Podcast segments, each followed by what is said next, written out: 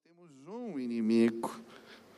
E a Bíblia vai nos mostrar que ele tenta se camuflar ou usar disfarces para tirar ou roubar a nossa atenção da verdadeira batalha.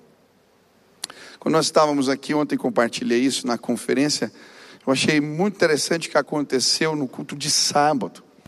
Estava subindo com o pastor, era um culto que veio cerca de duas mil pessoas, estava cheio aqui, estava acontecendo uma guerra. Para você ter uma ideia, durante o culto, veio um pessoal, um grupo lá do Parolim, e uma jovem ficou possessa aqui no culto, estava uma guerra. Mas foi tremendo o que aconteceu. O pastor Pedro, essa semana, me contou que essa moça testemunhou para ele, ele. Ela frequentava o terreiro, e depois que ela entregou a vida para Jesus aqui, ela diz: Eu não consigo mais falar palavrão, pastor. Eu só quero cantar louvores e ouvir pregação. A minha vida mudou, aleluia. Jesus se revelou aqui. Mas eu estava subindo as escadas e vem alguém, um jovem, me falar: Pastor, a gente está com uma dinâmica diferente hoje no louvor e eu precisava ah, tirar a câmera que está na frente para um outro lugar e tal. E eu falei: Mas vai mexer na dinâmica de domingo? Tem algum problema? Eu falei: Não, só põe de novo a câmera no lugar para o culto de amanhã. Daqui a pouco eu desço, está uma confusão instalada por causa da câmera. Alguém da comunicação que ligou para o líder que disse que ia levar a matéria para o conselho com explicações. Eu tinha que assinar um documento para tirar a câmera do lugar. Eu fiquei bravo. Aí eu fui para o banheiro lavar o rosto falei, que negócio. E eu estava reclamando sozinho no banheiro, e o Espírito Santo falou para mim: Você é um mané. Foi o sentimento que veio. Você não está percebendo o que está acontecendo? Uma guerra está acontecendo lá e você está brigando, preocupado por causa de uma câmera. Eu voltei e falei: Ei, põe a câmera onde quiserem, não me importa. Nós temos uma guerra para enfrentar. O inimigo faz isso. Ele tenta tirar o nosso foco nos distrair. Sabe, a estratégia dos disfarces é, ela representa exatamente isso. Tirar a dimensão ou foco de um plano maior, de um alvo maior do inimigo. E você vai ver essa estratégia sendo usada nas guerras antigas. Em 1704, o general John Churchill, ele queria invadir a França. E ele então tinha que passar pelo rio Reno. E então ele pega com seus soldados e faz uma ponte com embarcações e cruza, cruza o rio. Mas a 190 quilômetros de distância, ele simula a construção de uma ponte.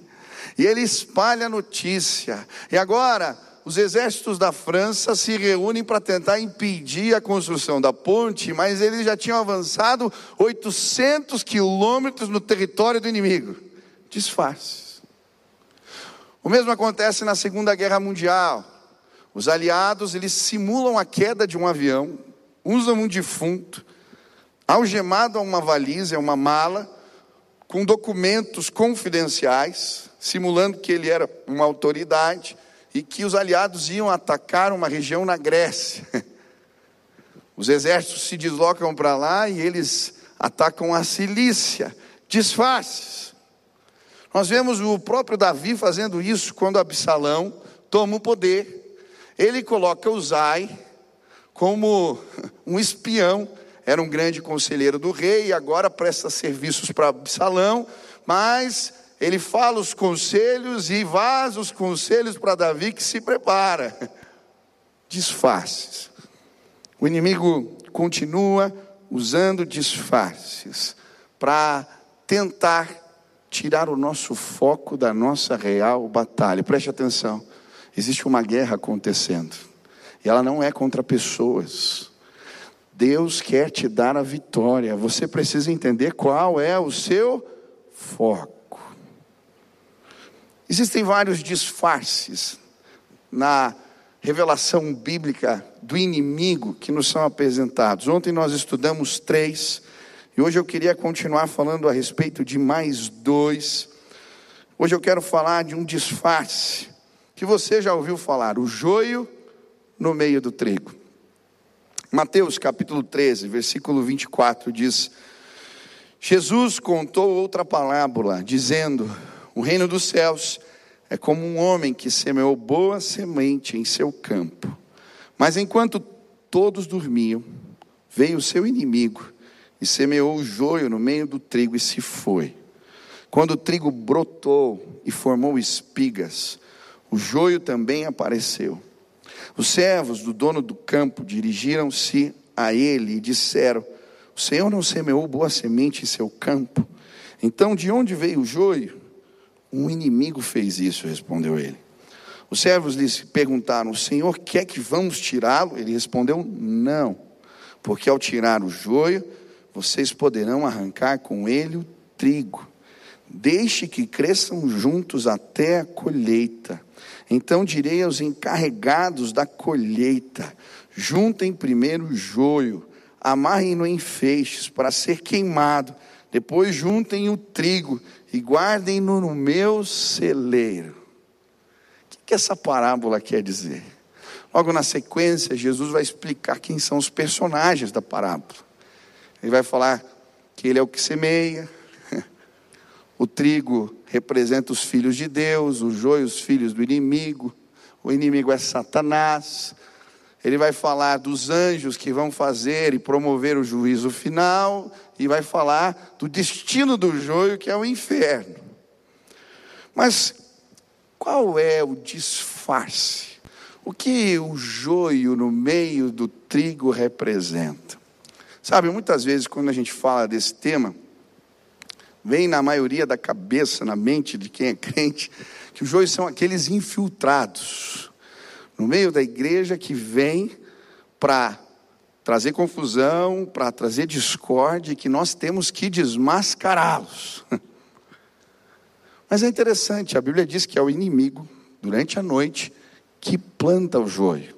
Sabe, nos tempos antigos, é, era comum quando um, um dono de terras tinha um vizinho que não se dava bem, ou que era seu concorrente, quando estava todo mundo dormindo, ele ia lá e jogava o joio na plantação do vizinho.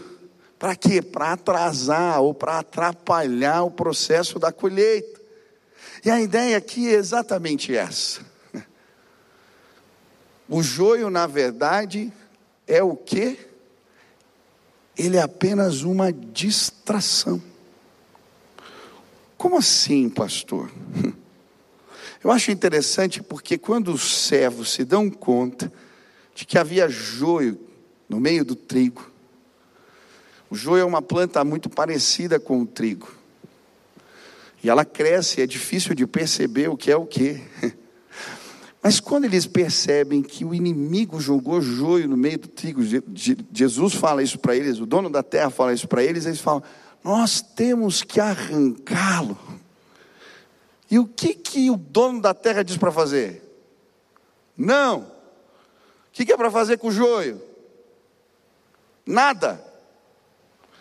O que, que você vai fazer com o joio? Nada.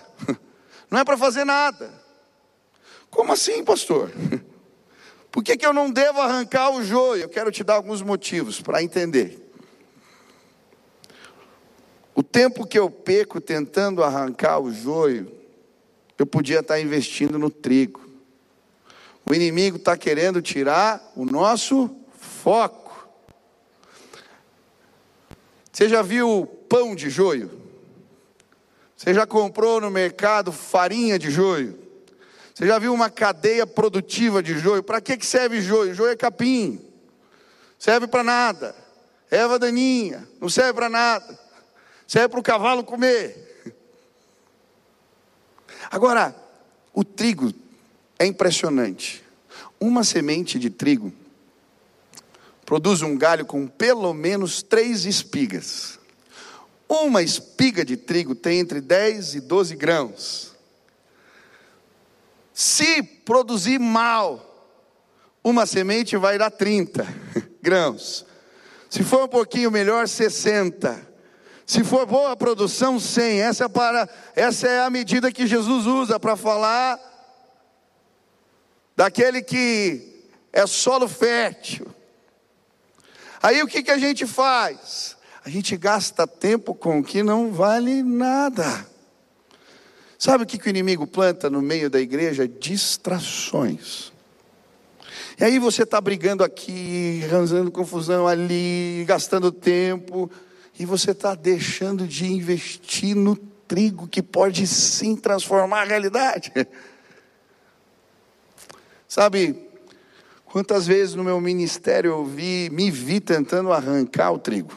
Oh, perdão, o trigo não, o joio. Talvez você já deve ter feito isso. Quantas vezes? Aí eu investia tempo, eu tentava responder perguntas, eu tentava desmentir, eu tentava cuidar. E um dia eu lembro que alguém chegou para mim: o que você está fazendo? Tem uma multidão aqui com fome e você está. O que é? Dispersando energia com o joio. O joio, o que, que é? Uma distração. Cuidado. Esses dias um, um líder de célula veio me procurar dizendo, pastor, durante dois anos eu tentei investir meu tempo em amigos, eles não queriam se comprometer com o Evangelho, eu ficava forçando. Mas esse ano Deus me deu um direcionamento diferente para começar um grupo novo, começar a evangelizar, começar a fazer ação missionária, um grupo novo, com pessoas que querem experimentar coisas novas de Deus. Eu falei, vai, a célula está crescendo. E sabe, até alguns daqueles que estavam ali meio dispersos estão indo atrás agora, porque ele está investindo no lugar certo. Quando eu era adolescente, a gente tinha um grupo de evangelismo. Eu, a Sheila e mais uns malucos que saíam de tarde, no sábado, para evangelizar antes do culto. E eu lembro um sábado, a gente estava começando esse negócio de evangelizar na rua. E logo a primeira pessoa que a gente abordou, ele era um filósofo budista. Nós tínhamos 13, 14 anos. A gente começou a tentar explicar a Bíblia, e o cara, meu, ele fazia umas perguntas. A gente ficou duas horas e meia conversando com um filósofo budista que não queria nada. Terminou o evangelismo, a gente só tinha falado com uma pessoa. E aí a gente terminou e foi fazer uma avaliação. Como é que foi? Falou, foi ruim hoje, né? Foi. Por quê? Os campos estão brancos. Poucos são os ceifeiros. Quando eu saio para evangelizar hoje, sabe como é que eu faço? Eu vou na rua e fico orando. Deus me mostra alguém me mostra alguém que o Senhor escolheu. Me mostra alguém que é trigo, que o Senhor me preparou para vir aqui, e eu vou orando, e de repente Deus me mostra uma pessoa. Queridos, é impressionante. Eu lembro de um jovem que estava sentado assim, na mureta. Estava a fila da balada e ele ali com uma cara de que as coisas não iriam bem, mas quando eu estava orando, parece que Deus me mostrou: é esse aqui. Eu sentei do lado daquele moço, começamos a conversar. Em poucos minutos, aquele rapaz estava chorando, entregando a vida para Jesus. Deixa eu te dizer, o que, que o joio é? Distração. Cuidado. Segundo motivo, porque você não deve tentar arrancar o joio. Ele é um disfarce. O joio e o trigo, durante o crescimento, são muito parecidos. Você não consegue. Depois que está maduro, dá para reconhecer. Mas no começo, quando os dois estão crescendo, você não distingue um do outro. E sabe, cuidado. Quando a gente tenta arrancar joio, muitas vezes a gente arranca trigo junto. Cuidado. Por quê? Quando as pessoas estão crescendo na fé, ainda não são maduras, às vezes elas agem como o joio. E aí a gente quer instaurar o ministério da caça às bruxas, sabe? Ministério dos exterminadores de joios. Tem pastor, líder que gosta disso. Ele arma a bazuca e vai para cima, né? Para matar joio com bazuca. E aí você fica lá correndo, mas aí arranca gente, coisa que não é. Por quê, gente? Porque as pessoas que chegam na comunidade de fé, elas trazem suas bagagens, elas estão crescendo, elas cometem erros. Eu estava com o pastor Jeremias Pereira essa semana, ele veio pregar aqui na conferência e nós saímos para almoçar. E eu achei interessante ele me contando a história dele. O pastor Jeremias, muito simples, a origem dele, de uma cidade de interior, sua mãe é analfabeta, ele foi para a cidade grande para estudar, financiado por um tio que era analfabeto, mas era um cara que tinha uma inteligência espacial para montar motores, impressionante. Ele montava e desmontava motores de Scania. E esse tio financia depois o seu irmão, e ele chega na cidade grande, começa a frequentar a igreja, se converte, mas ele era imaturo. E aí ele vai contando os, os, as, barbaridades que ele fazia. Trabalhava como faxineiro para ajudar a pagar as contas. Aí se envolveu com uma mulher no trabalho, um rolo, foi uma vergonha. Mas ali ele teve uma experiência com Jesus, se arrependeu de verdade, Deus começou a transformar a vida dele. Ele me falando, pastor, se me tratassem como joio quando eu estava crescendo. Olha que líder nós teríamos perdido na igreja no Brasil. Querido, cuidado, não tente arrancar o joio. A gente não consegue distinguir um do outro. Jesus mandou a gente arrancar o joio. O que, que ele mandou fazer? Esse é o trabalho de Deus, não é seu. Terceiro motivo, porque você deve cuidar com esse disfarce. Você trabalha para quem?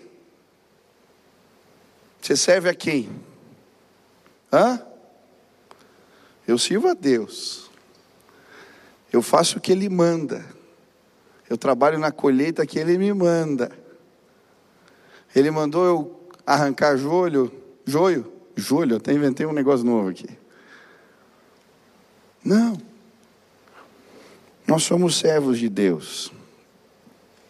Eu trabalho para Deus.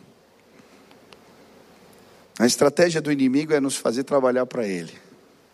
Ele jogou o joio lá justamente para isso para fazer você gastar força e energia no lugar errado.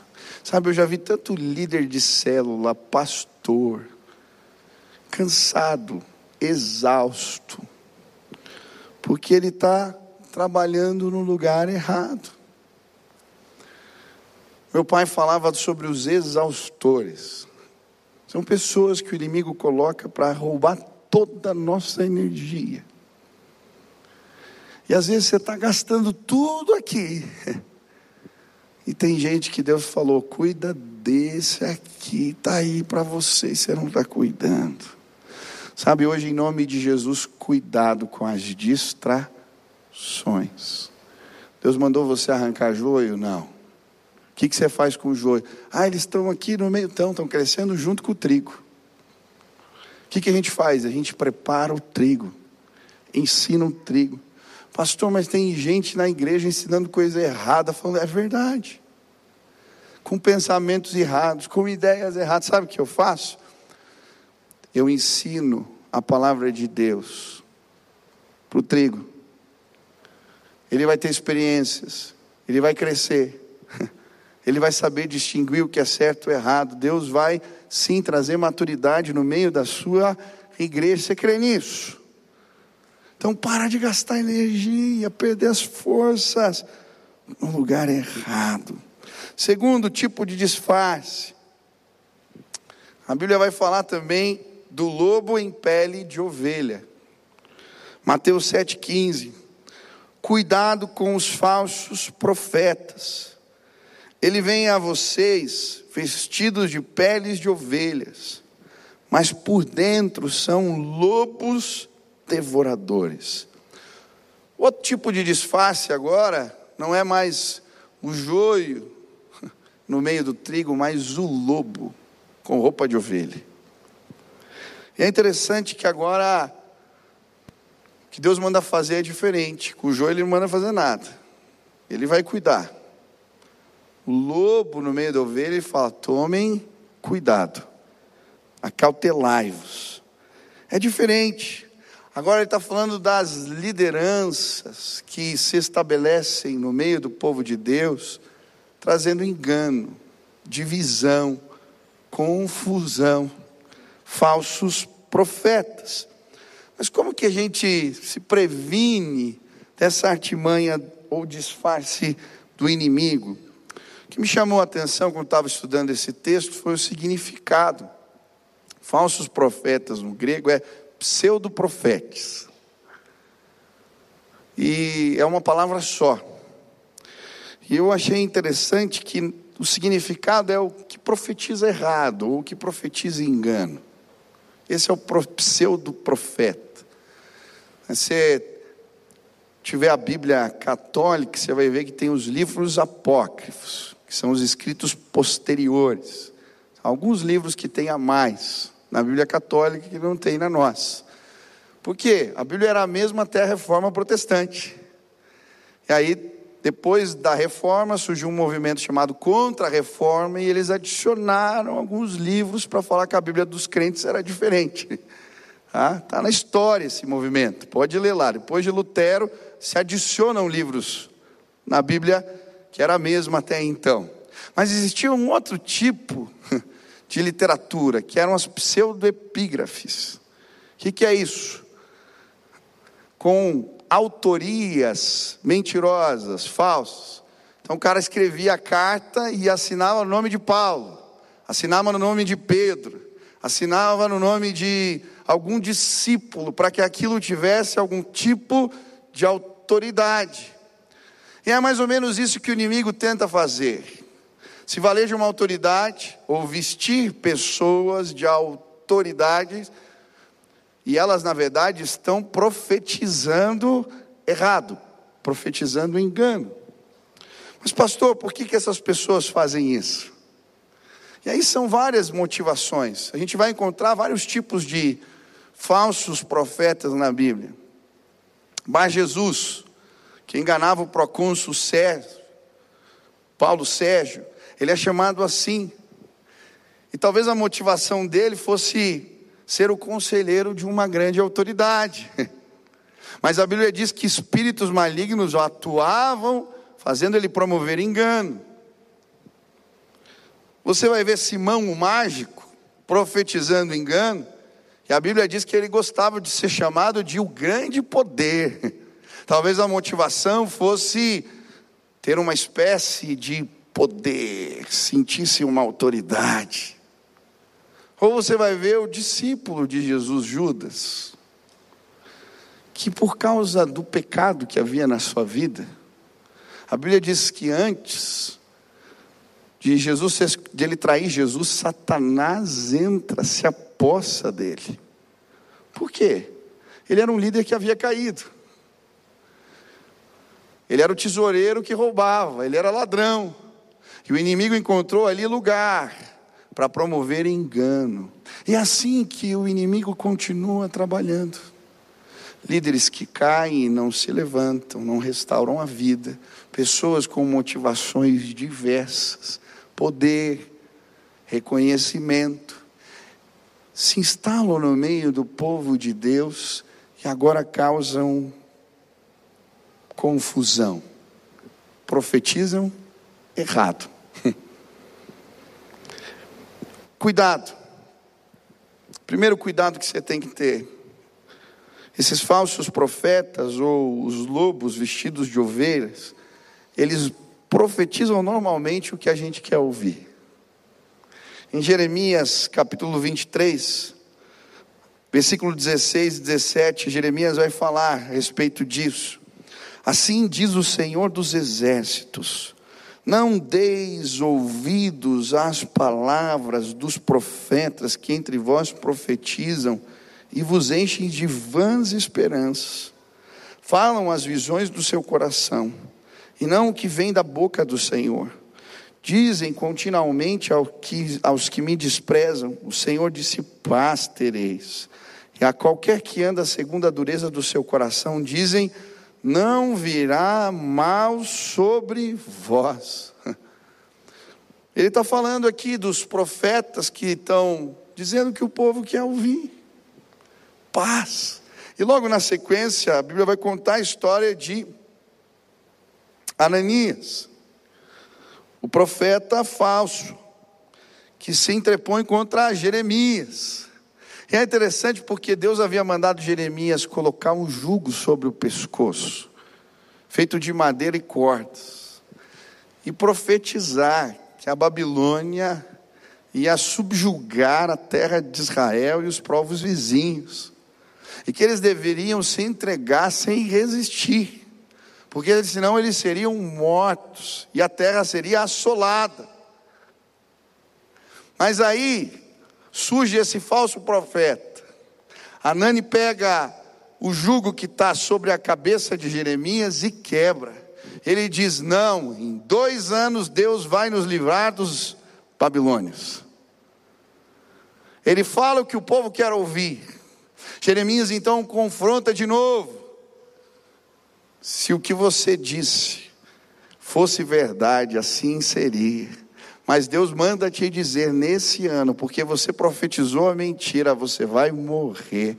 A Bíblia diz que depois de sete meses, aquele falso profeta morre. Mas olha que interessante: as pessoas lhe dão crédito, as pessoas o aplaudem, as pessoas lhe dão ouvidos porque elas queriam o quê? paz, queriam liberdade, queriam um discurso triunfalista, queriam ouvir que tudo ficaria bem, mas naquele momento Deus estava dizendo o contrário. E sabe, muitas vezes a gente quer ouvir palavras que amassageiam os nossos corações, o nosso ego, aquilo que a gente quer. Então você procura a palavra que diz que você vai prosperar, que você vai ganhar, que você vai acontecer, que você mas será que Deus disse isso? Eu vejo tantas pessoas se metendo em coisas que eu falo, não acredito como você entrou nessa. Como você caiu nesse negócio? Mas ele está procurando profetas que falam o que ele quer ouvir. Eu nunca me esqueço do jovem que marcou horário comigo para falar que ele tinha encontrado fundamento bíblico para fumar maconha. Eu falei, rapaz, aonde que você achou isso? Pastor Abre, está em Gênesis. Falei, em Gênesis. Aí eu abri, era um texto que ele falou e estava assim: Deus fez a erva do campo. Falou e disse, pastor, e ele disse que era bom.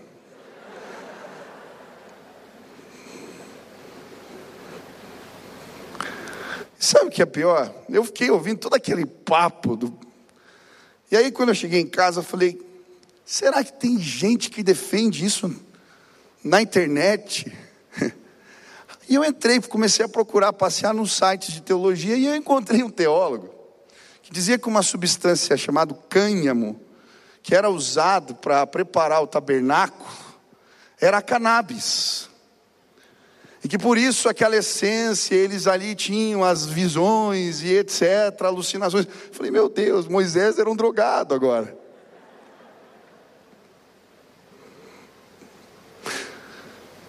A gente vai achar profeta dizendo tudo que a gente quer ouvir.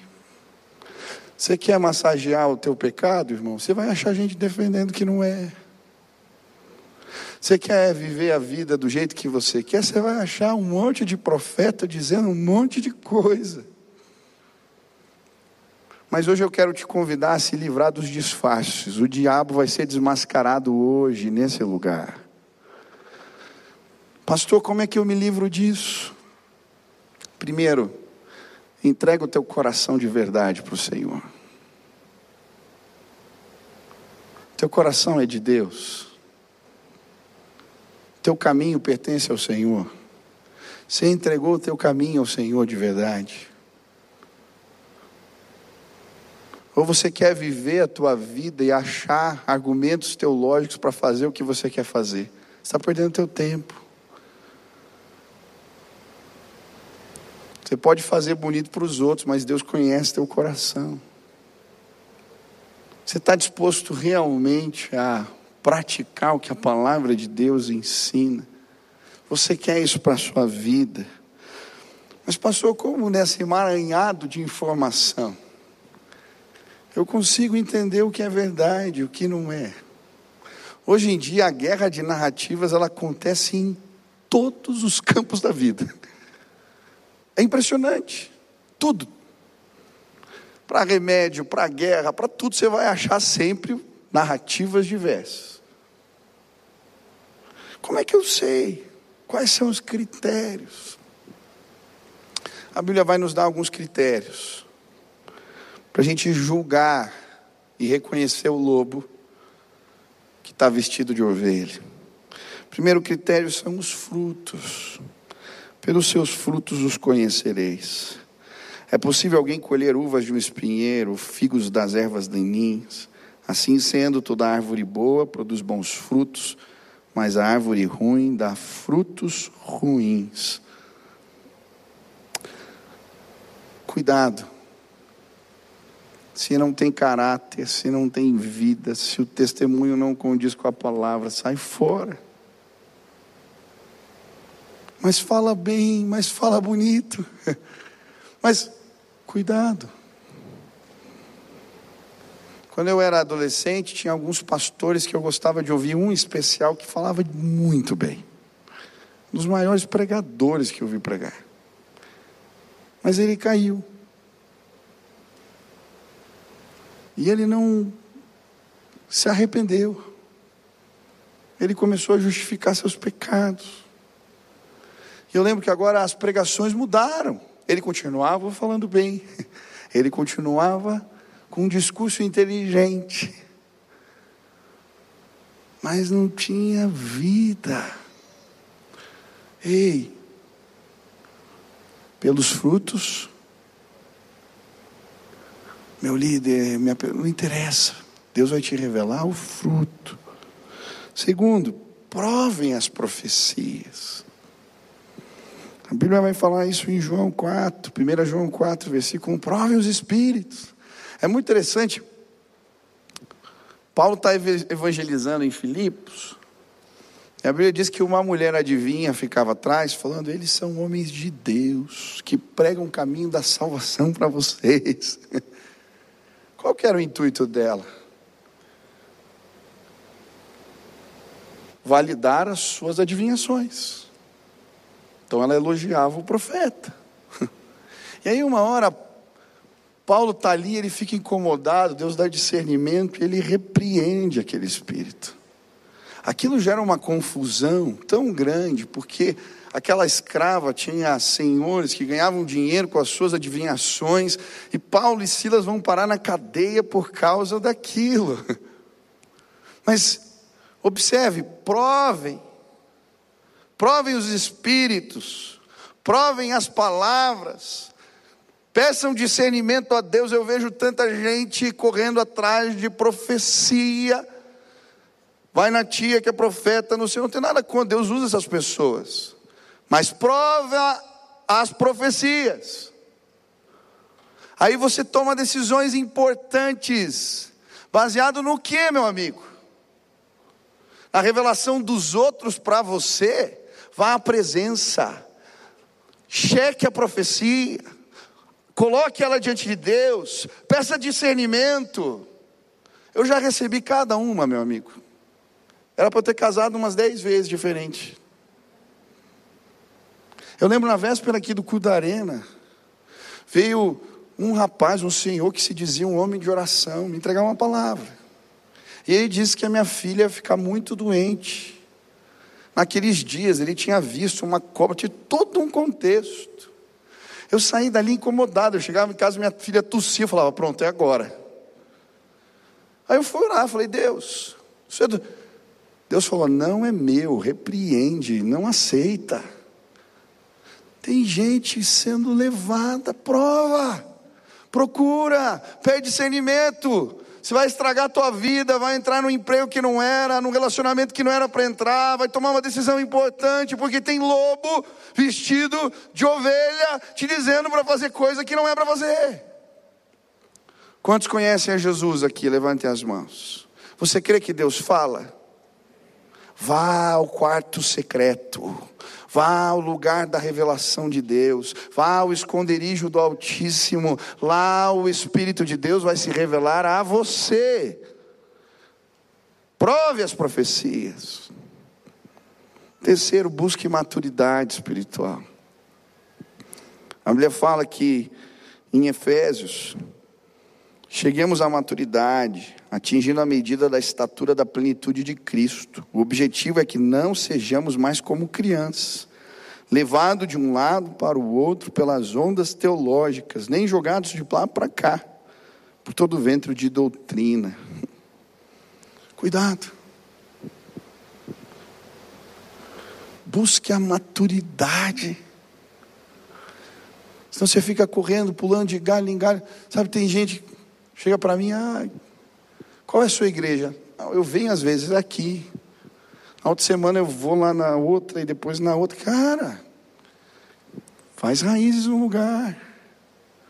Você fica sendo levado. Pastor, mas eu me converti agora, eu não consigo ainda discernir. Fala com o teu líder de célula. Procura um amigo que é mais maduro na fé. Você começou a ouvir uma pessoa, pergunta se aquilo é bom. Você pegou um livro que te indicaram, pergunta se aquele lá ele recomenda para você. Sabe, porque senão a gente começa a se embrenhar em ensinos errados. Cuidado. Eu falei esses dias, os falsos profetas nunca tiveram tão perto de nós como hoje. Estão à distância de um clique. Você aperta um botão ali, você ouve alguma coisa. Cuidado discernimento. Sabe, antes de procurar, quando você vai no médico, você normalmente não consulta, procura indicações. Se alguém te fala, olha, esse aqui recomenda, esse é um bom profissional. Tem gente confiando a alma, o coração, para pessoas sem procurar indicação de gente madura na fé. Cuidado, isso é sério demais. Eu contei ontem aqui, eu e a Sil, quando a gente estava no processo de começar a namorar, eu sempre aconselho as pessoas que procurem um casal, que procurem um pastor, algum líder para nos acompanhar nesse processo, para nos aconselhar. E eu e a Sil, nós Tínhamos um pastor que nós considerávamos um, um amigo, uma pessoa que nós tínhamos um prestígio. E a gente conversou, poxa, a gente podia falar com essa pessoa para nos acompanhar. Eu falei, Senhor, a gente vai abrir a nossa vida. Eu gosto dessa pessoa, mas vamos orar antes e perguntar para Deus. Foi muito interessante, pegamos a Bíblia, começamos a orar, eu lembro o texto que Deus deu foi: fiquem quietos. Continuamos orando mais um tempo, Deus falou: não entrem nesse caminho. Falei, poxa, não estou entendendo porquê, mas vamos ficar a nós. Que isso passou alguns meses, esse pastor estava envolvido num escândalo. Eu ia abrir minha vida para alguém. que o inimigo estava atuando ali descaradamente. Quem você tem confiado teu coração? Cuidado. Busca maturidade, por fim. Você precisa conhecer a palavra. 2 João 1, versículo 9: todo aquele que não permanece no ensino de Cristo, mas vai além dele, não tem Deus. Quem permanece no ensino tem o Pai também o Filho. Se alguém chega a vocês e não trouxer esse ensino, não recebam em casa, não saúde.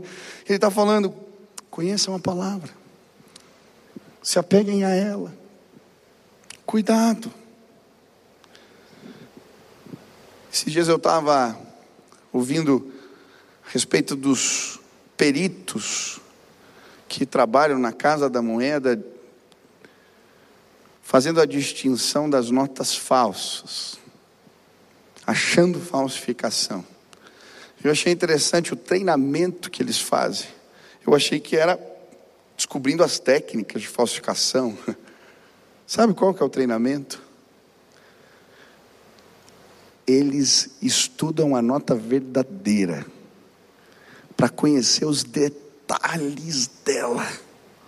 Porque quando eles sabem tanto como é a verdadeira, que se aparecer uma falsa, eles batem o olho e já sabem. Eu vejo muita gente que ouve pregação, ouve ensino, ouve e não distingue o que é errado.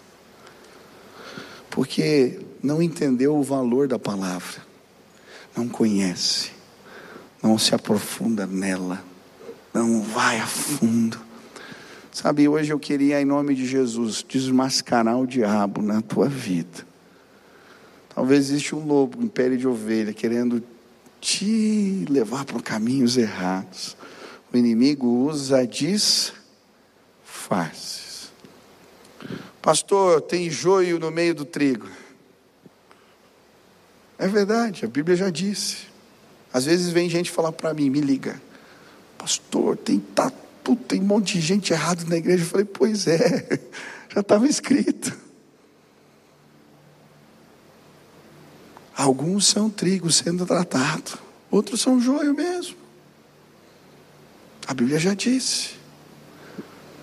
Cuida da tua vida, irmão. Cuida da tua vida.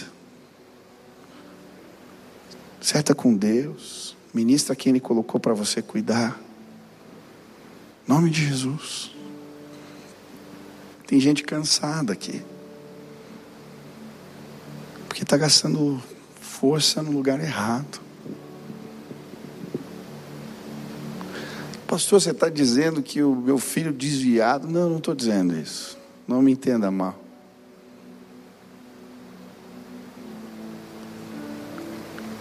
Eu creio que quando chegar e se ele é trigo, Deus vai se revelar a ele, aleluia. Vai vir, não se preocupe, irmão.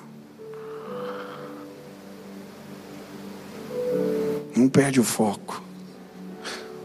Cuidado. Sabe, guerras estão acontecendo diante de nós o tempo todo. Distrações vêm. Talvez você está com uma guerra no casamento. Quantos casamentos acabam por brigas ridículas? Você já percebeu? Você está perdendo, você está preocupado com uma distração. Cuidado, cuidado. Ele faz isso na igreja, ele faz isso na nossa casa, ele faz isso nos nossos relacionamentos. O inimigo usa disso, faz. Ele quer te esgotar, acabar com as tuas forças. Eu não sei o que Deus falou contigo. Talvez Ele te fez entender que você precisa debruçar na palavra, conhecê-la, amar. Talvez você percebeu na guerra que você vive que muitas vezes você tem buscado profecias ou conselhos que você quer ouvir. Eu não sei o que Deus falou contigo, mas hoje eu queria pedir a ajuda de Jesus que Ele nos ajude a fazer a vontade de Deus, a trabalhar no que o Senhor quer que trabalhemos, a gastar nossa energia no lugar certo, a deixar de lado as distrações para fazer o que Ele mandou. Que Deus nos ajude e nos dê graça para conhecer a palavra e para abençoar e sim ser abençoado para aqueles líderes que Ele levanta no meio do seu povo para nos abençoar. Sabe, quantos aqui fazem parte de células? Levante as mãos. Você ora pelo seu líder de célula? Você ora pelo seu pastor? A Bíblia diz que o inimigo vai ferir o pastor para dispersar o rebanho. A responsabilidade de ensinar errado, você viu que Jesus falou? Põe uma pedra e joga, é tão sério. Em nome de Jesus, vamos cobrir aqueles que o Senhor tem colocado para nos liderar. Você ora pelo teu chefe, você ora pelas autoridades que Deus estabeleceu na sua vida. Cuidado. Eu creio que Deus vai levantar uma geração de líderes cheios do Espírito Santo, conhecedores da palavra, homens e mulheres de Deus no nosso meio. E Ele vai nos abençoar através disso. Mas hoje eu queria orar com você. Feche teus olhos aí onde você está. Quero pedir para você ficar de pé agora. Se coloque na presença de Deus.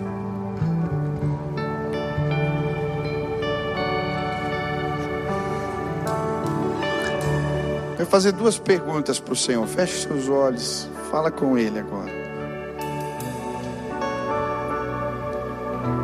Existem distrações na minha vida, Deus. Seja no ministério, eu estou dando voz, crédito, lutando batalhas que não é para lutar. Seja na minha casa, seja no meu trabalho o inimigo me jogou joio. Eu estou tentando arrancar o joio. E o Senhor não mandou fazer isso. Pede para Deus te mostrar se existem distrações na tua vida. Sabe? A câmera que eu falei aqui no começo do culto. A ponte. Às vezes você está brigando por causa da ponte. Cuidado. E Deus está falando para você: para com isso, cara. Você está cansado. Eu não mandei você brigar por isso. Se tem distração hoje, Deus vai te revelar aqui, porque Ele quer restaurar os cansados em nome de Jesus. Segunda pergunta: Deus, existem vozes que eu tenho ouvido que não são do Senhor. Promessas de paz. palavras que representam o que eu quero ouvir. Senhor, eu quero entregar todo o meu caminho nas Suas mãos. Amém. Deus vai mostrar para você. Vamos orar, Pai. Nós estudamos a Tua palavra. E a guerra espiritual ela se estabelece de diferentes formas na nossa vida. Eu vejo pessoas cansadas, Deus, no meio do teu povo. Alguns, Pai, têm enfrentado grandes provas, grandes batalhas. Mas, Senhor, eles têm também gastado energias de maneira errada. E hoje eu quero pedir que o Senhor mostre quais são as distrações no meio do teu povo para que eles possam deixar de lado aquilo que o Senhor não mandou fazer, para com as duas mãos lutarem por aquilo que o Senhor mandou fazer. Pai, existem famílias aqui lutando combates para haver a restauração dos seus. Existem pessoas lutando pelo casamento aqui. Existem pessoas lutando para se reerguer profissionalmente. Pai, em nome de Jesus, libera o caminho dos teus filhos hoje. Tira o foco, em nome de Jesus, daquilo que não é para eles ficarem olhando e perdendo tempo, Pai. Eu quero clamar agora em nome de Jesus. Nos ajuda a entregar todo o caminho nas tuas mãos. Pai, que possamos ter um coração realmente quebrantado, sensível à tua voz. Pai, às vezes desejamos tanto alguma coisa que queremos ver que a tua vontade é essa. Pai, queremos nos render completamente ao teu querer. Que o Senhor veja isso com bons olhos e que a tua glória se manifeste em nossas vidas. Faz assim, Pai. Essa é a nossa oração. Em nome de Jesus. Amém. Adore ao Senhor, o exalte. Pode aplaudir ao Senhor. Responda ao Senhor também, cantando assim. Toma estou aos pés da cruz.